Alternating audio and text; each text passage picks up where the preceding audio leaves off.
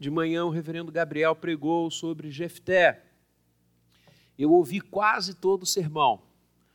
Quando estava no terceiro argumento, chegou a minha hora. Aí eu tive que, né, desligar o celular, muito a contragosto, que eu estava assim empolgado na mensagem, né? Mas vou escutar o término da mensagem do reverendo, pois estava falando muito ao meu coração. Verso 32 de Hebreus 11. E na sequência, depois de Jefté, o personagem bíblico que o autor de Hebreus traça na galeria da fé é Davi. E que mais direi? Certamente me faltará o tempo necessário para referir o que há a respeito de Gideão, de Baraque, de Sansão, de Jefté, de Davi, de Samuel e dos profetas ele fala sobre Davi, elencando o grande rei de Israel nessa galeria fantástica, maravilhosa, bendita de heróis e heroínas da fé. Então eu quero, a partir de hoje, conversar um pouquinho com você sobre Davi. E nós, pastores, vamos preparar algumas mensagens envolvendo a vida de Davi. É absolutamente impossível falar de Davi numa mensagem, porque há muitos momentos da vida de fé deste homem que nós vamos abordar aqui a partir de hoje, na esteira de Hebreus 11, 32. Davi é muito conhecido de todos nós. Davi é um dos personagens bíblicos mais falados, traçados, comentados sua vida é riquíssima. E a gente estava pensando, eu compartilhando isso no meu coração, falando: olha, se a gente ficar alguns domingos falando sobre Davi, a gente não, não esgota o ano em relação a tudo que poderemos falar da vida deste homem de Deus. Davi, o rei poeta, aquele que gozava de uma intimidade maravilhosa com Deus. Davi é um homem que possui o título que eu mais invejo. É uma inveja santa, mas é uma inveja quando Davi é referido nas Escrituras como um homem segundo o coração de Deus. Nossa, que outro título humano poderia ser maior do que esse. Um homem segundo o coração de Deus. Você vai lendo a vida de Davi, você vai entrando em contato com tudo que ele fez, com tudo que ele realizou, com tudo que ele passou. E verdadeiramente Davi figura nessa galeria de heróis da fé de uma forma muito didática para cada um de nós. Mas que fato pegaria eu da vida de Davi? E esse personagem bíblico é tão fascinante que eu me recordo, né, que quando nós esperamos os meninos, a gente chegou a pensar em colocar um dos seria o quarto, né? Seria o quarto filho. Nós projetamos ter cinco, desde que nós começamos a namorar, nós colocamos diante do Senhor esse desejo nosso. Queríamos ter cinco filhos. E paramos no terceiro absolutamente por uma questão orgânica, né? porque senão a gente teria ido ao quinto, ao sexto. Né? Porque é bênção de Deus demais, herança do Senhor são os filhos. O primeiro, o Alan me disse, é inegociável, esse aqui vai, vai chamar-se Vladimir. E aí eu falei, tá bom, então já que você quer, quem sou eu para teimar? Né? Fiquei quietinho. Né? E aí no segundo e no terceiro a gente, Davi ficou assim, né? quase que faz o gol, quase que, que a bola entra na rede. Né? E aí venceu Gabriel, depois venceu Lucas.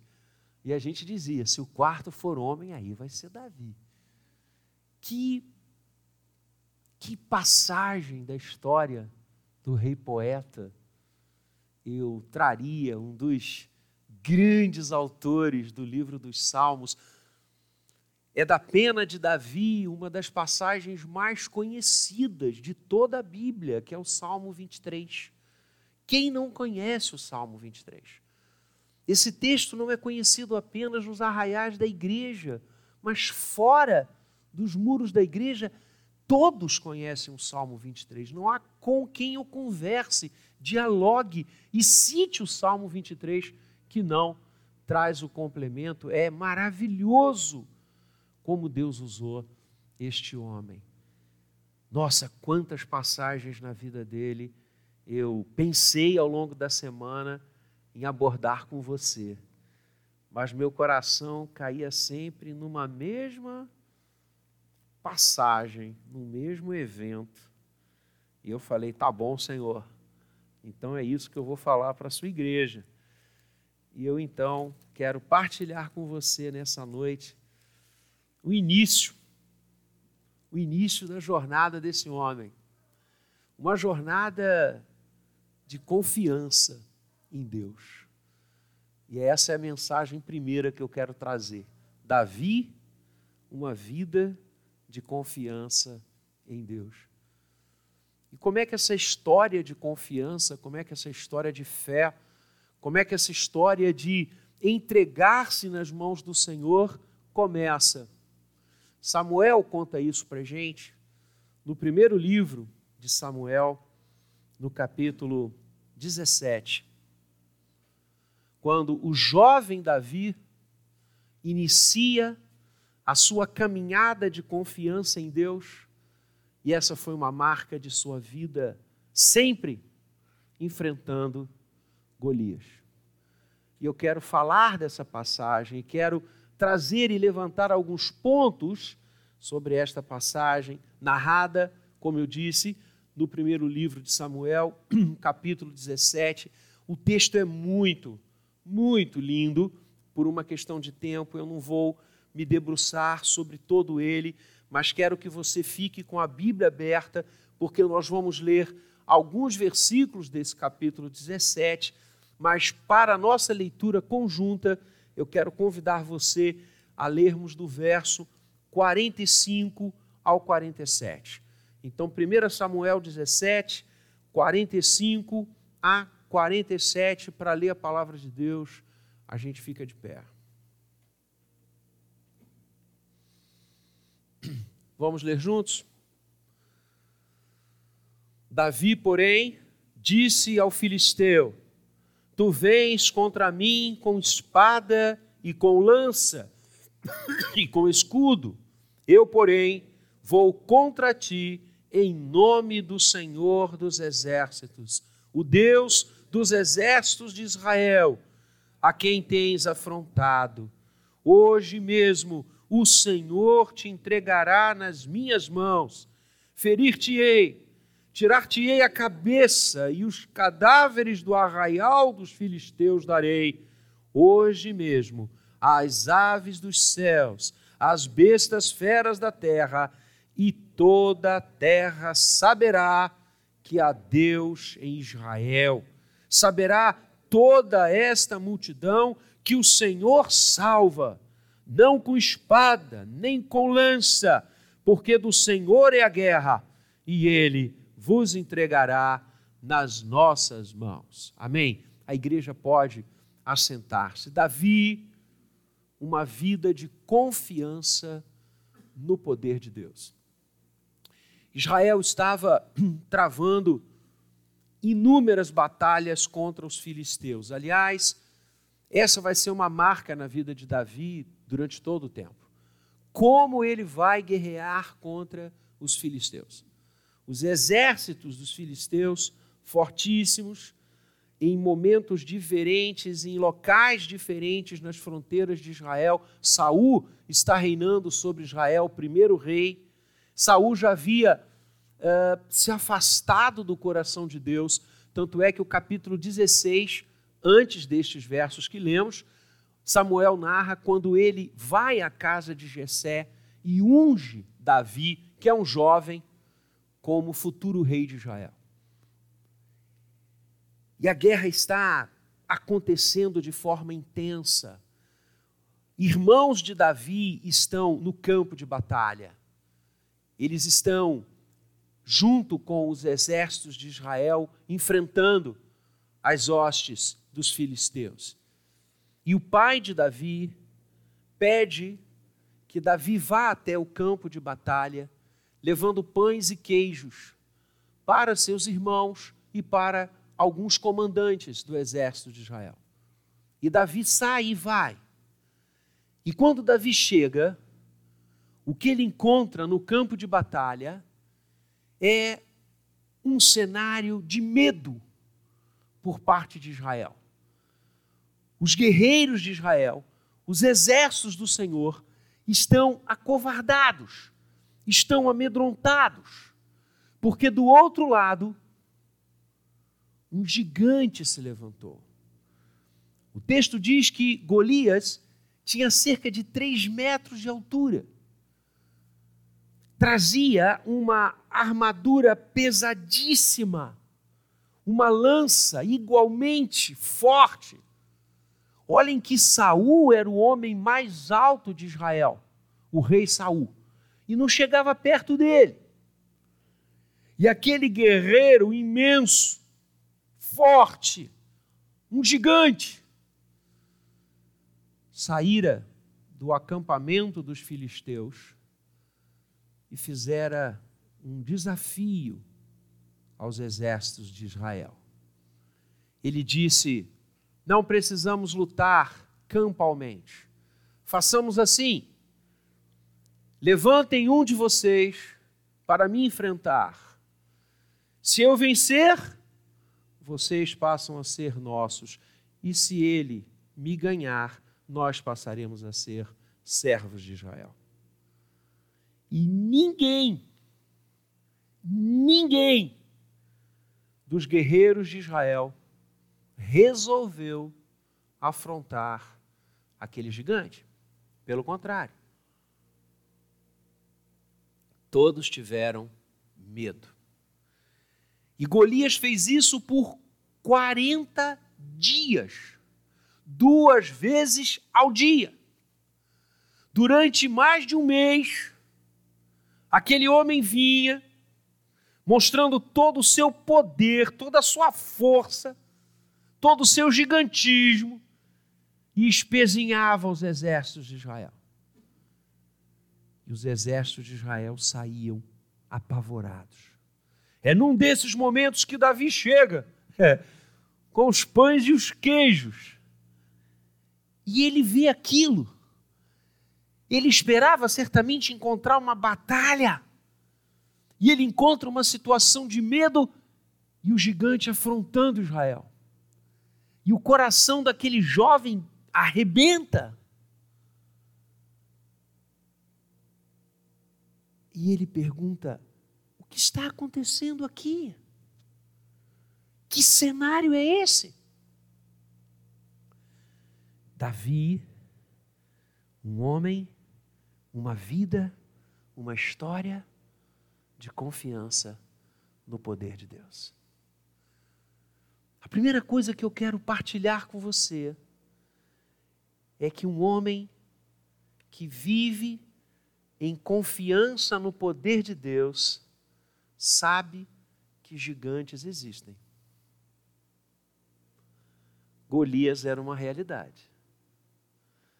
Não era um sonho, não era uma imaginação coletiva, estava lá. Tinha voz, tinha nome, tinha armadura, tinha lança. Ah, os gigantes existem. E como existem? Aliás, são muitos a nos rodear. E como Golias, são atrevidos. Como Golias, Quantos gigantes nós enfrentamos no nosso dia a dia, como Davi vai enfrentar esse aqui, que nos impõe medo, que nos colocam medo. Eu quero definir gigante com você nessa noite como tudo aquilo que parece, ou mesmo é, muitas vezes maior do que nós. que nos intimida, que nos coloca medo, que a gente olha e diz: não vai dar. Como todo o exército de Israel estava pensando, até Davi chegar. Quais são os nossos gigantes? Quais são os nossos Golias? O que que nos atemoriza? O que nos infunde pavor? O que a gente olha e diz assim: uh -uh. não dá. Esse aí eu não enfrento. Talvez uma doença. E nessa pandemia, a gente viu isso, né? Quantas ligações eu recebi de pessoas que diziam, pastor, eu tenho medo de contrair esse vírus. Quantas pessoas que desenvolvem enfermidades e que não conseguem ir em frente, abdicam, se sentem fracas, veem a doença como um gigante atemorizador, amedrontador. Pode ser o medo de perder o emprego. O diácono Vladimir orava agora, consagrando as ofertas, pedindo que Deus dê pão àqueles que estão passando fome. São muitos que estão com medo imenso. Eu convivo com pessoas que estão atemorizadas de perder os seus empregos, de perder o seu sustento. Golias, gigantes que nos rodeiam, gigantes verdadeiros externos e gigantes verdadeiros internos. Sim. Porque os gigantes existem inclusive em relação àqueles que nós criamos. No caso de Golias, era uma verdade externa, mas quantos gigantes nós criamos? Quantas coisas que não são e passam a ser porque nós elegemos e dizemos: vocês são intransponíveis. Ah, eu não consigo. Não. Nossa. E aí você pode pensar em tanta coisa. Tanta coisa. Um complexo. Uma culpa. Um trauma. Uau! Quantas coisas podem se transformar na nossa história em gigantes. Em situações e coisas que nós consideramos invencíveis. E a gente tem medo. E a gente só não corre para debaixo da cama porque a gente convive com outras pessoas, mas se estivermos sozinhos, a gente corre. Uma vida de confiança no poder de Deus sabe primeiro que os gigantes existem. Quais são eles na nossa vida? Segundo lugar, uma vida de confiança no poder de Deus sabe que os gigantes têm de ser enfrentados. Vou repetir. Uma vida de confiança no poder de Deus, sabe não apenas que os gigantes existem, e eles existem, mas sabe que os gigantes têm de ser enfrentados. Porque quando Davi chega eu narrava isso, ele fica irado. Minha neta diria, uma arara quando ele vê os exércitos de Israel com medo dos gigantes. E ele diz: O quê? Quem é esse incircunciso? Quem é este homem para desdenhar dos exércitos do Senhor? Quem é este homem? Ele quer alguém para enfrentá-lo? Ah, eis-me aqui. Eu vou enfrentá-lo. Davi era um moço Davi nem foi chamado para a guerra. Você lembra? No capítulo 16, eu já contei essa história maravilhosa aqui, quando Samuel vai à casa de Jessé, amando do Senhor, para ungir o futuro rei de Israel. Ele acha que é um daqueles irmãos de Davi, guerreiros fortes. E Deus foi dizendo: não, não, não, não, não. E chega no fim e Deus está dizendo não. E Jessé fala: mas vem cá, é, é, é, Samuel, Jessé acabou. Não, tem o caçula, Davi era o caçula. Tem o caçula, está lá no campo cuidando de ovelha. E Samuel diz: mande chamá-lo, nós só vamos nos assentar à mesa quando ele chegar. Foram lá correndo chamar Davi. Davi era tão inexpressivo que o pai esqueceu dele. e quando ele entra, quando ele passa pelos umbrais da porta da casa deles, o coração de Jessé dispara. E o Senhor diz: É esse. Pega o óleo, unja esse jovem pois ele vai ser o, o rei de Israel. Uau! Aqui também você vê, ele vai para o campo de batalha não para enfrentar guerreiro, não para cingir a espada, ele vai para levar pão e queijo. Mas ele sabe, porque é uma vida que confia no poder de Deus, que os gigantes existem, sim, mas eles têm de ser enfrentados não temos de ter medo dos gigantes que nos assolam. Sejam aqueles externos, sejam aqueles criados pela nossa mente. Não devemos fugir deles. Não podemos nos acovardar diante das situações difíceis. Não devemos ter medo dos Golias que odiernamente nos cercam, nos vitimizam, nos afrontam. Os gigantes existem sim, mas eles têm de ser enfrentados.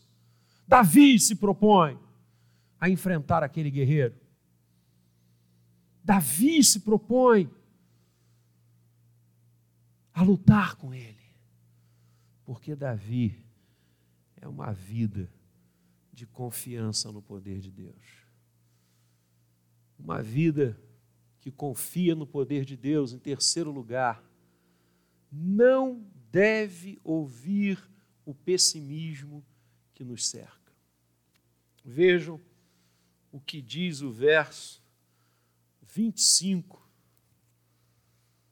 E diziam uns aos outros, primeiro verso 24: todos os israelitas, vendo aquele homem, fugiam de diante dele e temiam grandemente e diziam uns aos outros: Vistes aquele homem que subiu?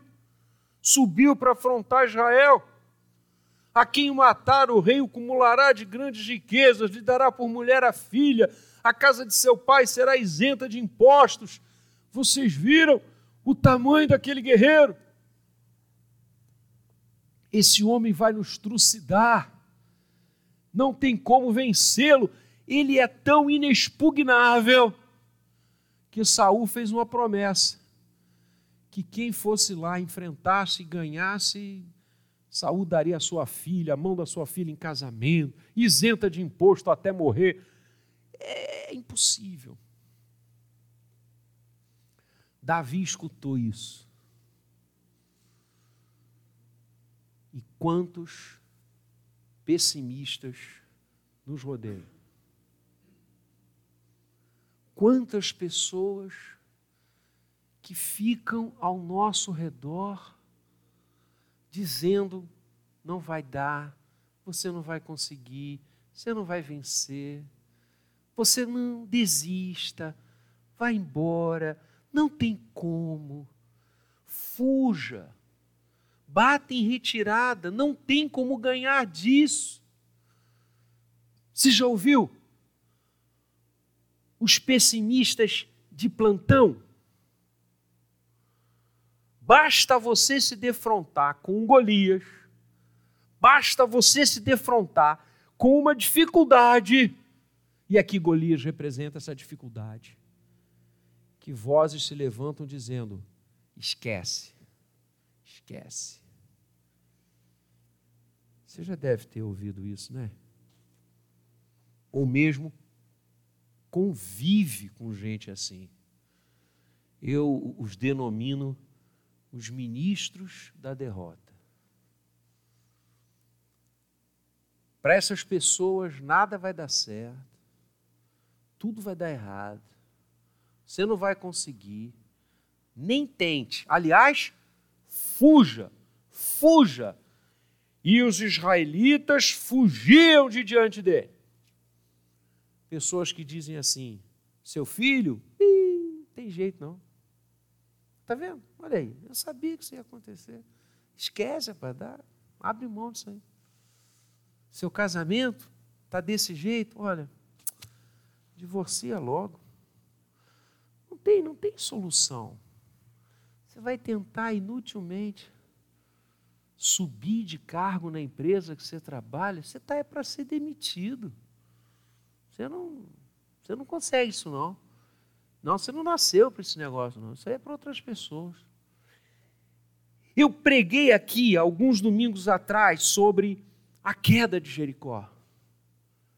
E lembra? Os sacerdotes tocaram a trombeta. E Israel gritou. E as muralhas ruíram. O que tem de gente tocando a trombeta do pessimismo junto de você você sabe disso. Eu quero dizer a você nessa noite que um homem de fé não confia nas mensagens pessimistas que diariamente chegam a ele. Diariamente. Tem gente que tem prazer, impressionante. Tem gente que tem prazer. Você está ali do púlpito, fala com a igreja, anuncia um projeto, anuncia um ministério, anuncia um trabalho novo, e aí você olha na direção, para não olhar ninguém para cá, você olha na direção do irmão, da irmã, eles estão assim, ó.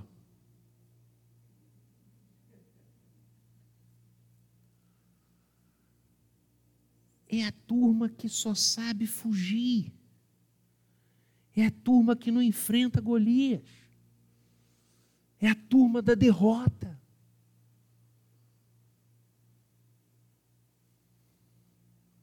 Não ouça essas pessoas. Ouça o que Deus fala ao seu coração. E a gente poderia ficar aqui a noite inteira contando as histórias bíblicas de homens e mulheres que não se dobraram à voz da derrota, à voz do pessimismo, à voz que diz: não dá, não tem condições, nós não vamos conseguir, vamos fugir. Esse homem ninguém derrota, esse cara é invencível. Não dê ouvidos. Não dê ouvidos. Ouça o que Deus está falando. Não confie nessas falas. Confie no Senhor, porque a nossa vida é uma vida de confiança no poder de Deus.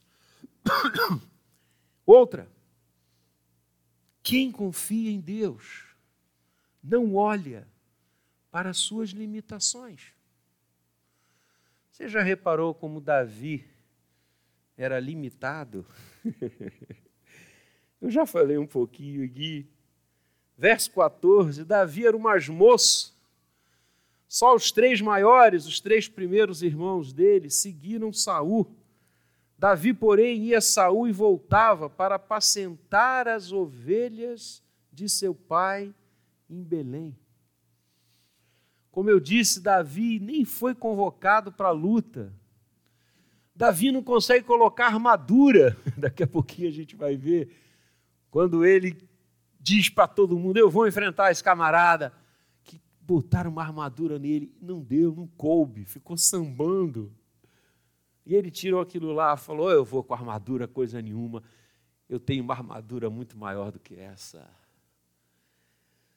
Aquele que confia em Deus não olha para as suas limitações. Somos limitados. Davi era limitado. Davi não era um guerreiro. Davi não era expert no arco e flecha. Davi não manejava espadas.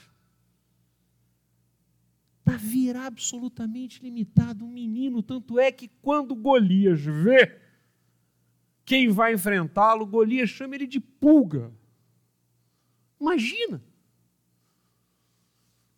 Aquele que confia em Deus não olha para as suas limitações. Porque somos limitados, sim. E é interessante como nós temos uma tendência de o tempo inteiro olhar apenas para o que não temos. Você já reparou? Como há pessoas que não conseguem altear a vista para o trono da graça e só conseguem olhar para dentro, para a sua história, para os seus percalços, para aquilo que viveu e passou.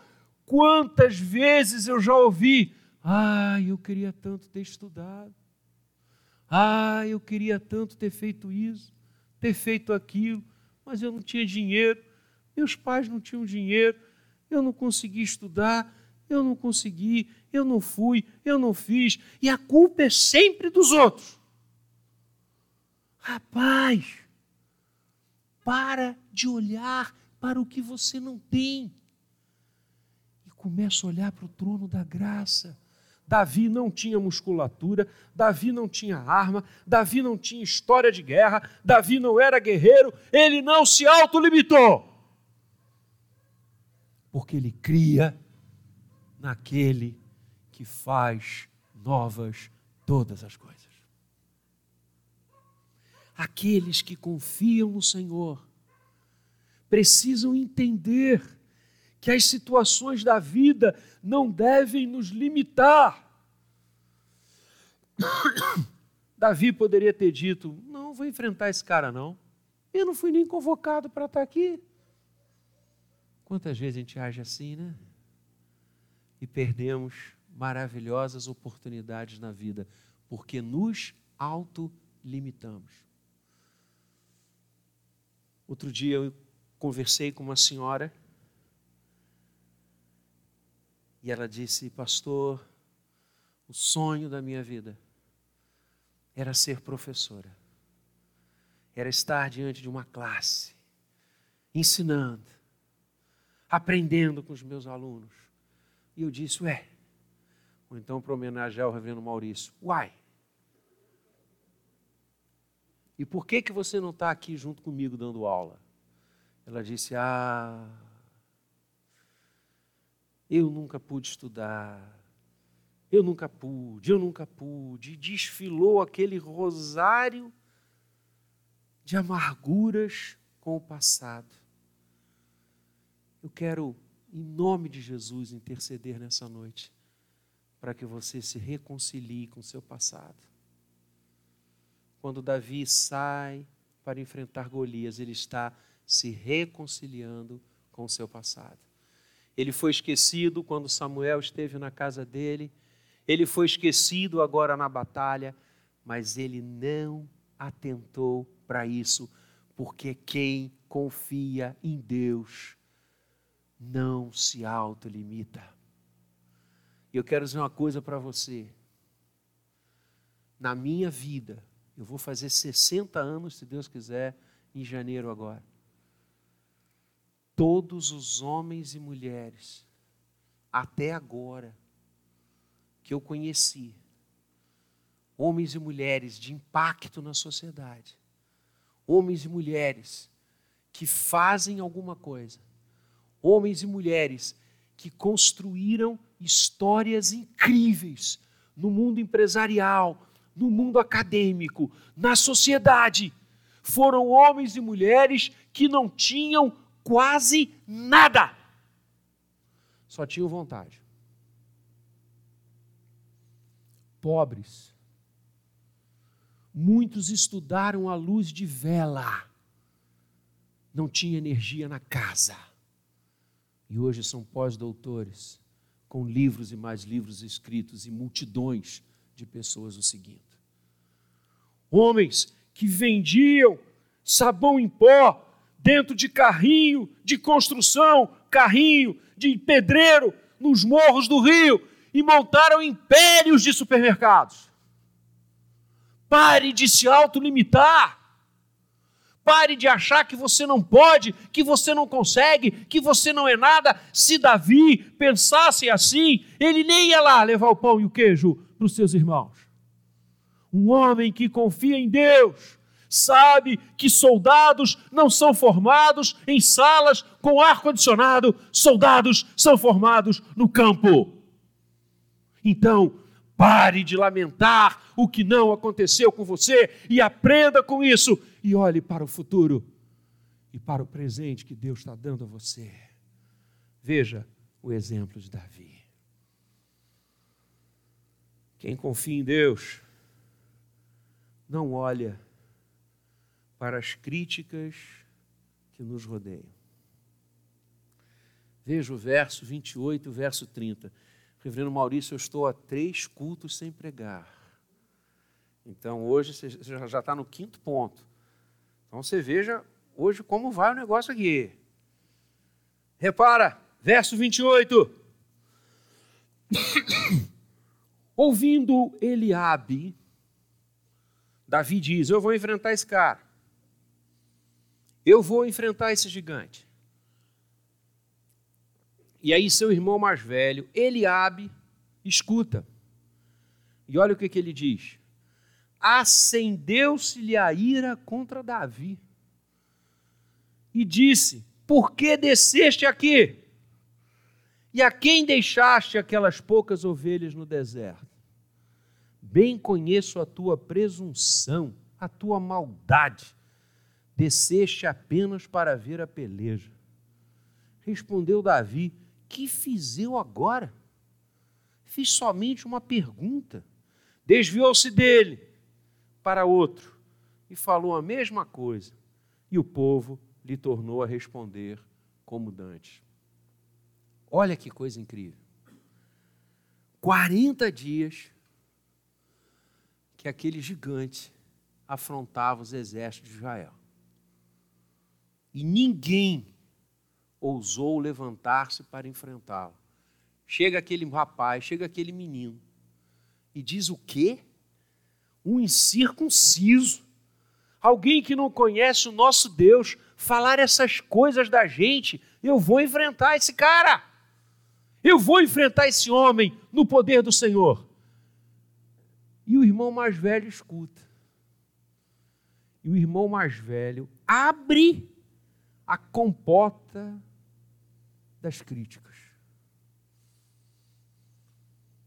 Desestimulando, atacando e humilhando Davi. Que coisa! Eu sou apaixonado pela Bíblia porque a Bíblia mostra efetivamente como é o coração do homem. O irmão mais velho de Davi era o guerreiro da casa. E o que Davi estava fazendo ali, dizendo eu vou enfrentar esse cara, era expondo a covardia e o medo do seu irmão. E o irmão mais velho, ao invés de se quebrantar, de se ajoelhar ali no campo de batalha, pedir perdão a Deus, de não ter se levantado para enfrentar Golias desde o primeiro dia, ele resolve voltar às baterias contra Davi. Você já conviveu com situações assim? Você já conviveu com gente que critica você o tempo inteiro? Que nada do que você faz, nada do que você fala, nada que você pensa tem algum sentido, alguma razão.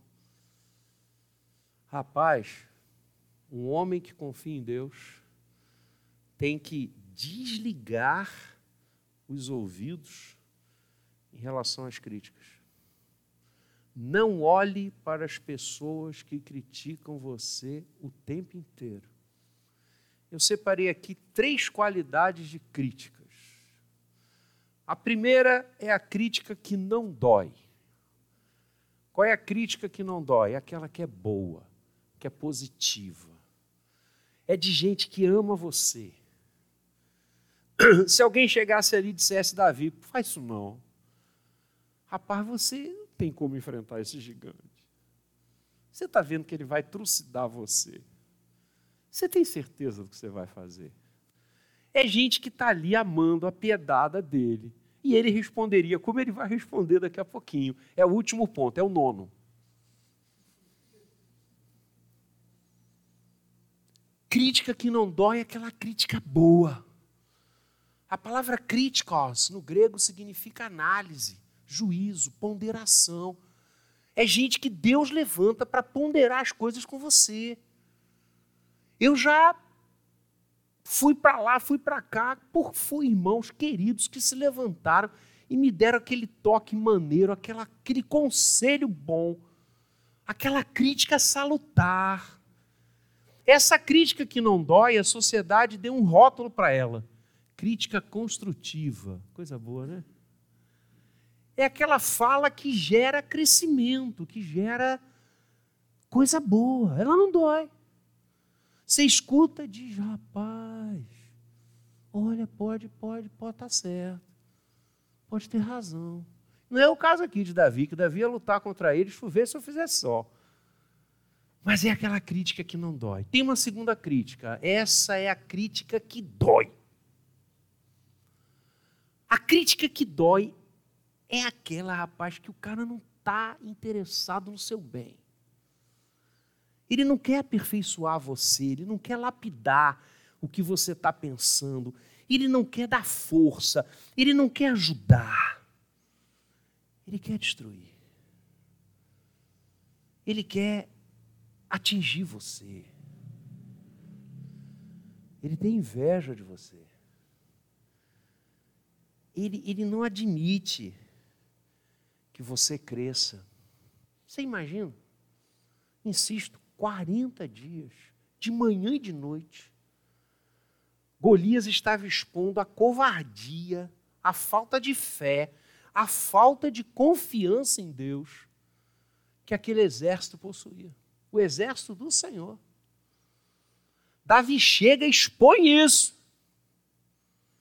E o seu irmão é um crítico que faz doer. Ele chama a atenção de Davi na frente de todo mundo. Ele diz: Você desceu aqui, rapaz, para quê? Você veio aqui para apurrinhar.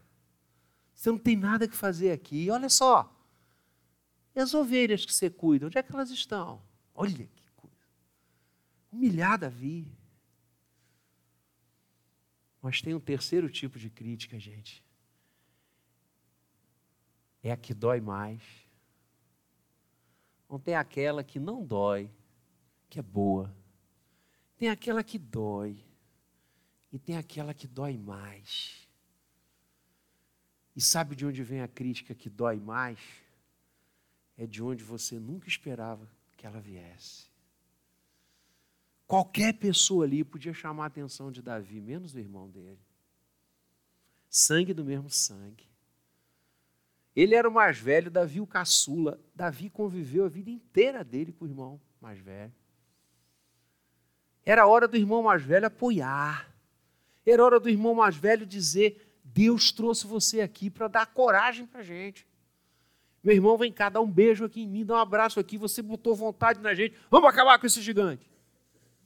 A crítica que mais dói é aquela que parte dos lábios que deveriam nos beijar. A crítica que mais dói é aquela que a gente aguarda que nos dê força e que arrebenta com a gente. E eu quero trazer um dado aqui, que não sei se você reparou na leitura do texto, mas quando eu estava lendo ao longo da semana, isso saltou aos meus olhos. Olha aqui que Davi diz: Que fiz eu agora? Ou seja, eu quero crer que o irmão mais velho dele deveria persegui-lo com críticas o tempo todo. Porque Davi diz: Mas o que, eu fiz agora? Quer dizer, mais uma vez você está me criticando, mais uma vez você está me humilhando, o que eu fiz agora? Que coisa, né? aquele que confia no poder de Deus não pode fixar-se nas críticas. Porque as críticas, elas querem nos destruir.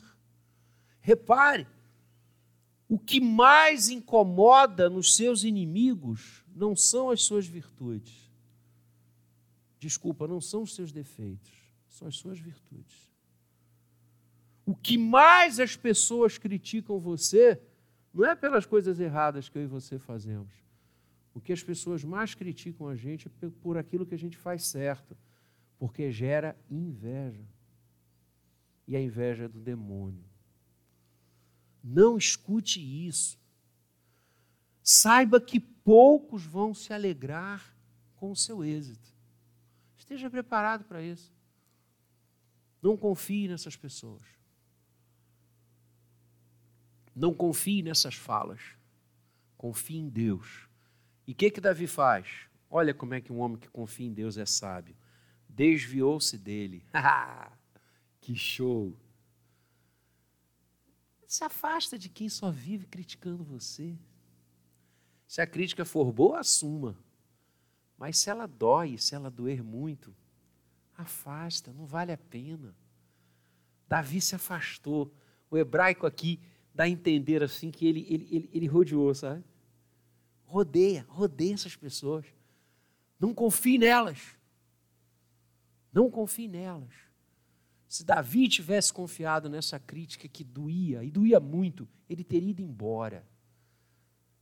Desvie dessas coisas, porque quem confia em Deus, e agora eu termino, coloca-se à disposição dele que, que Davi fez? Foi até Saul e disse: Olha só, eu não vou admitir nem mais uma vez que esse pagão, que esse homem que não conhece o Deus de Israel, vilipendie o nosso povo. Eu não vou permitir que esse incircunciso zombe do povo de Deus. Eu vou enfrentá-lo. E Saul se depara com aquele jovem falando dessa forma e diz: Olha, ninguém quis ir, então vai. Ó, você vem cá, vamos botar armadura aqui em você.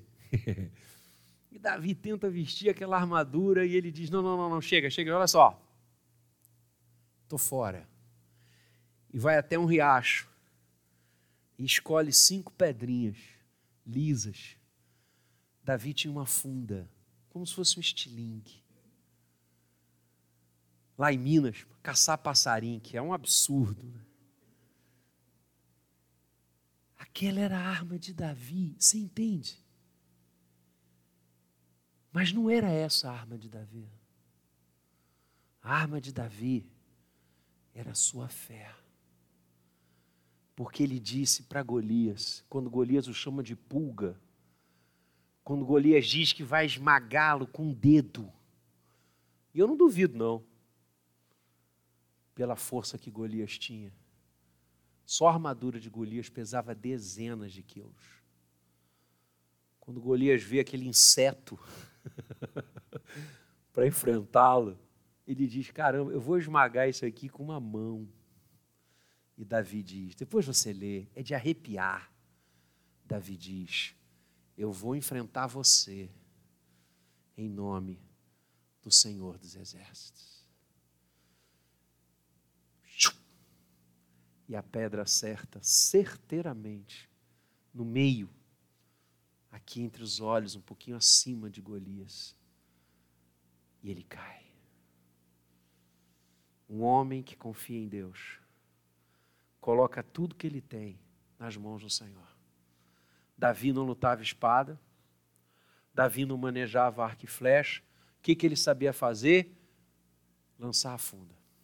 E isso ele coloca nas mãos de Deus. Era nada perto daquele gigante, mas tudo nas mãos do Senhor.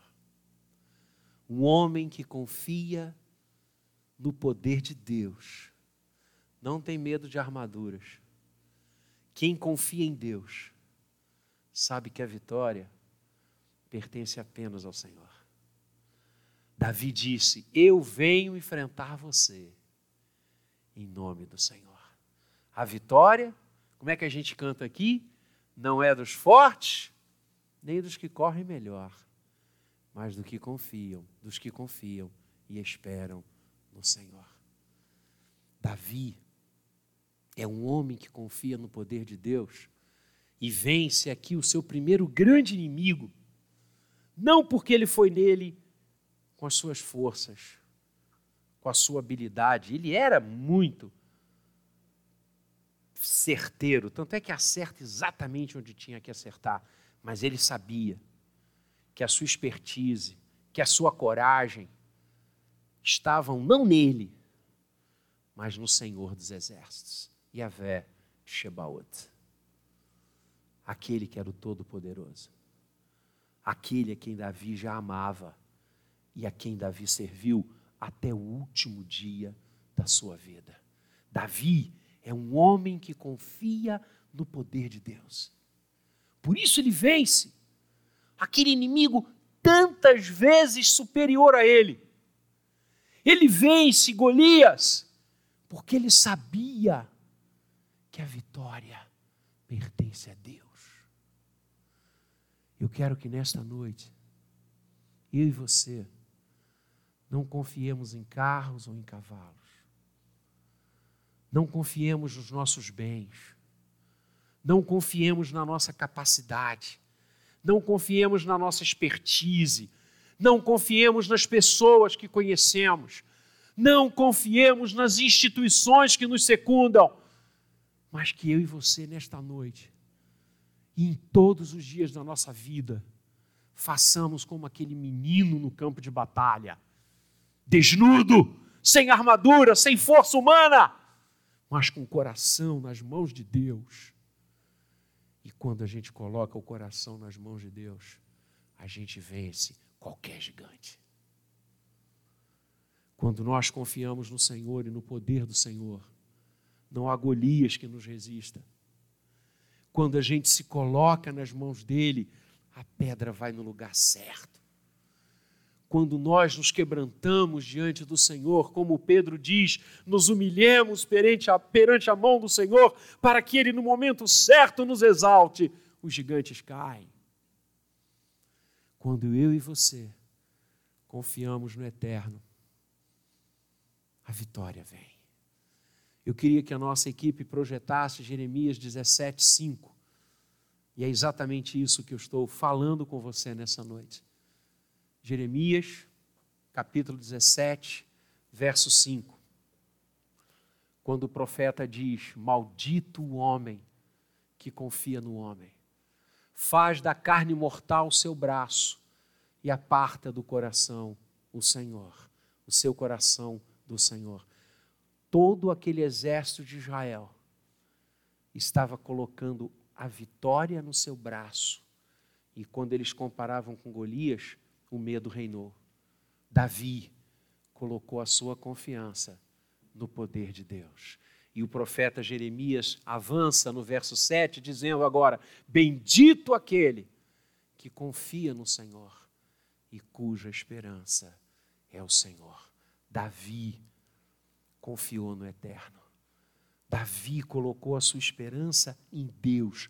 O profeta Isaías, no capítulo 41, verso 13, fala algo significativo para nós. Isaías 41, 13. O Senhor falando nessa noite para você e para mim. Porque eu, Senhor, teu Deus, te tomo pela tua mão direita e te digo: não temas, que eu te ajudo. Um homem que confia no poder de Deus. Escute o Senhor falando com você. Verso 10 Sobe só um pouquinho. Verso 10: Não temas, porque eu sou contigo. Não te assombres, porque eu sou o teu Deus. Eu te fortaleço, te ajudo e te sustento com a minha destra fiel. Era isso que Davi cria. Por isso ele enfrentou os gigantes. E ainda em Isaías, capítulo 43, versos de 1 a 3, um dos textos mais lindos das Escrituras. Não temas, porque eu te remi. Chamei-te pelo teu nome. Tu és meu. Verso 2: Quando passares pelas águas, eu serei contigo. Quando pelos rios, eles não te submergirão. Quando passares pelo fogo, não te queimarás, nem a chama arderá em ti, porque eu sou o Senhor, teu Deus, o Santo de Israel, o teu Salvador. Ah, queridos, tenhamos uma vida que confia no poder de Deus. E Davi, que começa assim a sua história, guerreando contra um gigante, muitas vezes maior do que ele, como nós. Certamente temos tantos gigantes diante de nós. Mas Davi confiou no Senhor e no poder do Senhor.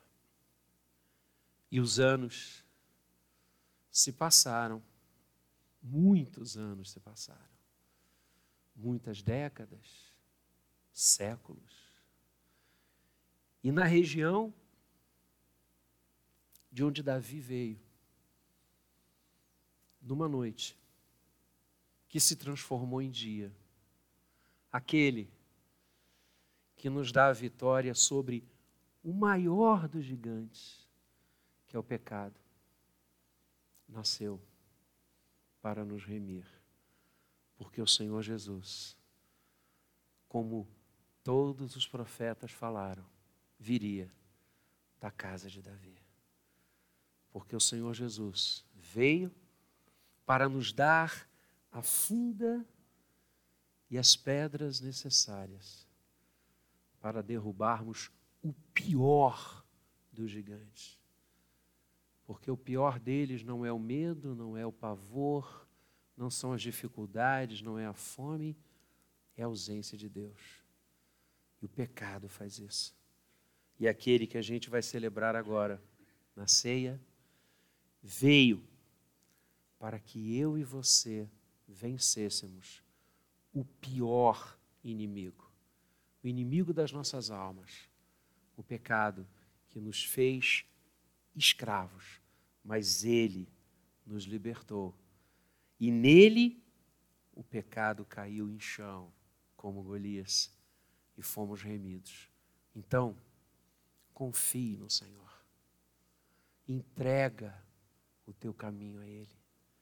Saiba que nada pode derrotar aqueles que confiam no poder de Deus. Que Ele o abençoe. Vamos orar?